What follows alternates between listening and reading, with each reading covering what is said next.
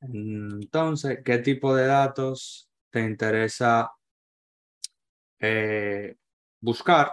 Que era lo que le decía. Hay demasiados datos y no todos nos interesan. Por ejemplo, a mí no me interesa saber cómo mi modelo de entrada funciona en Londres. Porque yo voy a estar durmiendo. ¿Qué me importa a mí cómo funciona eso si yo no lo voy a usar? A mí me interesa saber cómo funciona ese modelo de entrada en New York, porque New York es el que yo voy a operar. O puede ser al revés. ¿Qué me importa a mí cómo funciona mi modelo de entrada en New York? Si en New York yo no puedo ver el gráfico porque estoy trabajando. Yo necesito saber cómo funciona ese modelo de entrada en Asia, por ejemplo. Y esos son los datos que a ti te va a interesar. O sea, tiene que ser muy parecido a tu, a tu estilo de vida actual. Eso va cambiando, te lo, te lo voy a decir, porque tú no tienes la misma rutina que tú tenías hace dos años atrás. Puede que tú antes estabas en la universidad, ya te graduaste, ahora tienes otro estilo de vida porque ahora estás trabajando, puede que antes tú estabas trabajando, ahora ya tú eh, vives del trading a tiempo completo. Van cambiando los estilos de vida. Por eso el backtesting tiene que ser parte de tu estilo de vida.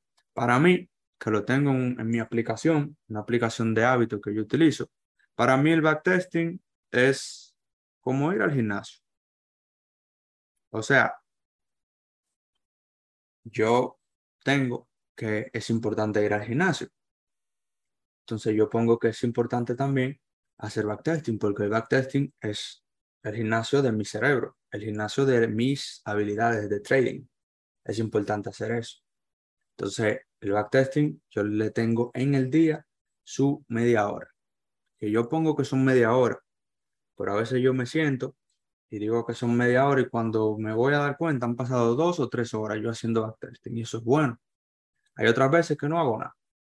Vago, el cerebro muy vago, pero trato de siempre estar ahí presente, estar activo haciendo el backtesting, recolectando datos. Entonces, de mi modelo de entrada, ¿cuál es la mejor? Luego de que le hagamos 50, 100 pruebas a un modelo de entrada, se la hagamos a otro, a otro y a otro, nosotros decidimos qué aplicar. Yo me di cuenta en estos días, hace poco, como tres meses más o menos, que a mí me iba mejor tomando trade contra tendencia. Algo que no tenía nada de sentido porque cada vez que yo veía un video en YouTube, cada vez que leí un libro, cada vez que lo que sea, me decían la tendencia es tu amiga. Y yo decía, los trades de mayor probabilidad son a favor de la tendencia. Luego, haciendo backtesting, me di cuenta que yo, por mi personalidad, por mi, por el timing mío, el tiempo de, yo hacer mi trading, hacer las cosas, operar contra tendencia me daba mejores resultados. Y adivinen que yo opero contra tendencia la mayor parte del tiempo. Y tal vez alguien me va a decir, no, eso está mal. Pero a mí no me importa, porque a mí lo único que me importa es lo que me dijo mi backtesting. Cuando mi backtesting me diga que eso no funciona, ahí ya, ahí sí me va a importar. Por si otra gente me dice, porque se leyó un libro, que no opera a favor de la tendencia porque eso es lo mejor. Ok, muy buena tu opinión, pero no la voy a utilizar.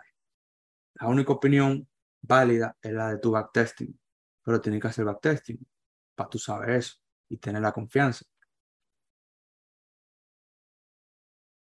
Entonces, ah, bueno, entonces estás repitiendo qué horario me va mejor a través del backtesting.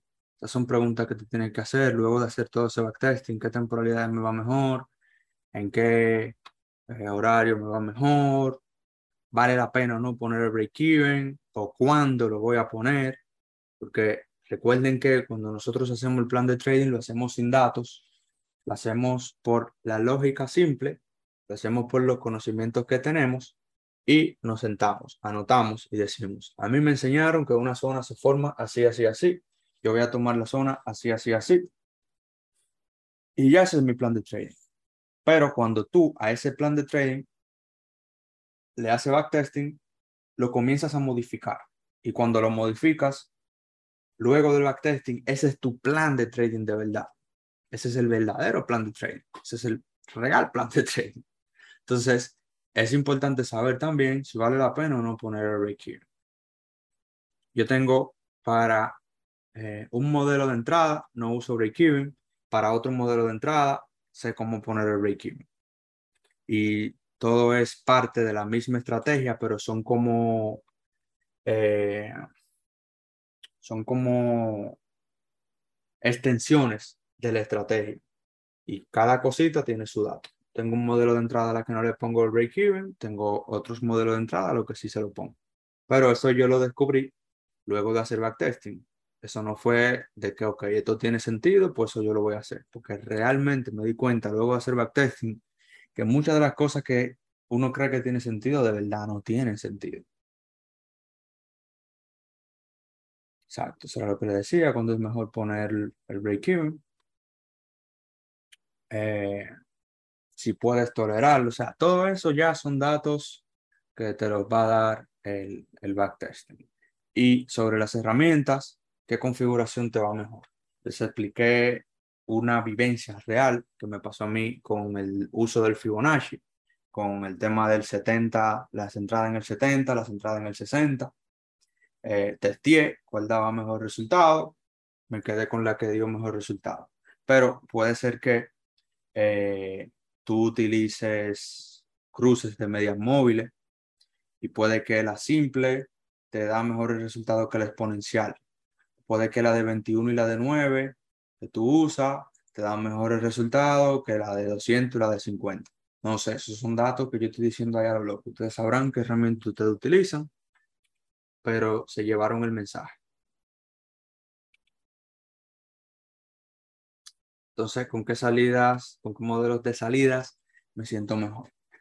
Eso también ya lo habíamos hablado un poquito más arriba con relación a si salgo en el low, si salgo en el high, si opero de zona a zona. O sea, esos son, son datos. Son datos que nosotros vamos a ir eh, tomando.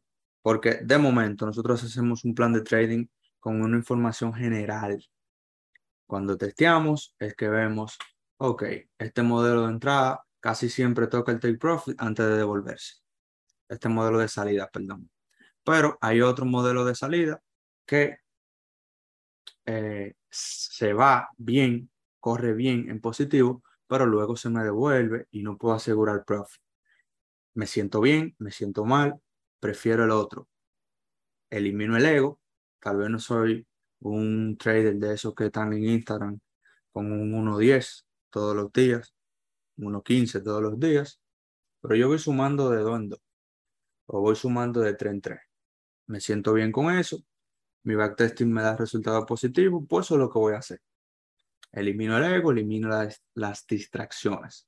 Por eso viene de la confianza y esa confianza te la va a dar el backtesting.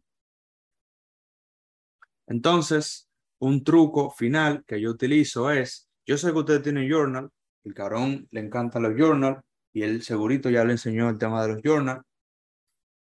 Yo tengo un journal que es de mis trades en vivo. Yo hoy tomo un trade, escribo cómo me siento, eh, tomo una foto del de, stop, tomo una foto de, del break-even, tomo una foto del take profit. Pero asimismo, cuando ustedes estén haciendo backtesting, algo que yo hago es agarro un canal de Telegram privado, de, de Discord privado, y cuando yo estoy usando el software, esos modelos de entrada, yo le tiro una captura y lo mando para allá. Y voy haciendo un journal de backtesting. Eso es durísimo. Eh, no, el Notion no. Notion creo que es más organizado, pero yo lo tiro todo en un canal de Discord. Estoy utilizando mi software, Soft for Forex. Veo mi modelo de entrada, le tiro una captura antes de tomar el trade y lo mando por el grupo, por, el, por ese canal. Y luego, si salió positivo, si salió negativo, lo mando también por ahí. Así yo me doy cuenta eh, de muchísimas cosas, porque a veces estoy leyendo, eh, perdón, estoy haciendo backtesting y mi cerebro le toma tiempo ir reconstruyendo uno que otro patrones mentales. No sé cómo funciona el cerebro, se van conectando neuronas por ahí, qué sé yo. El punto es que si tú tienes ese journal de backtesting también te sirve para tú leer. Tú entras a tu canal o conviertes eso en un PDF, no sé, en un libro propio de tu backtesting, de tu journal de backtesting, y tú leyendo eso, retroalimentas lo que ya tú hiciste y pues súper, súper recomendado.